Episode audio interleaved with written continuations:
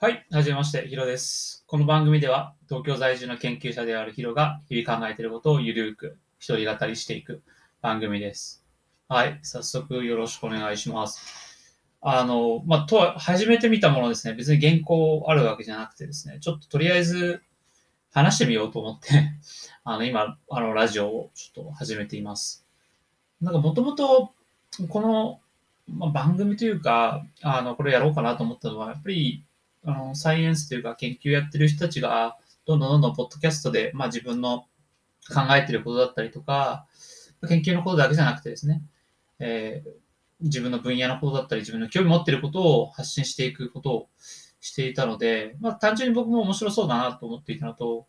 僕自身も自分のまあ声というか、を使って、何かまあ人に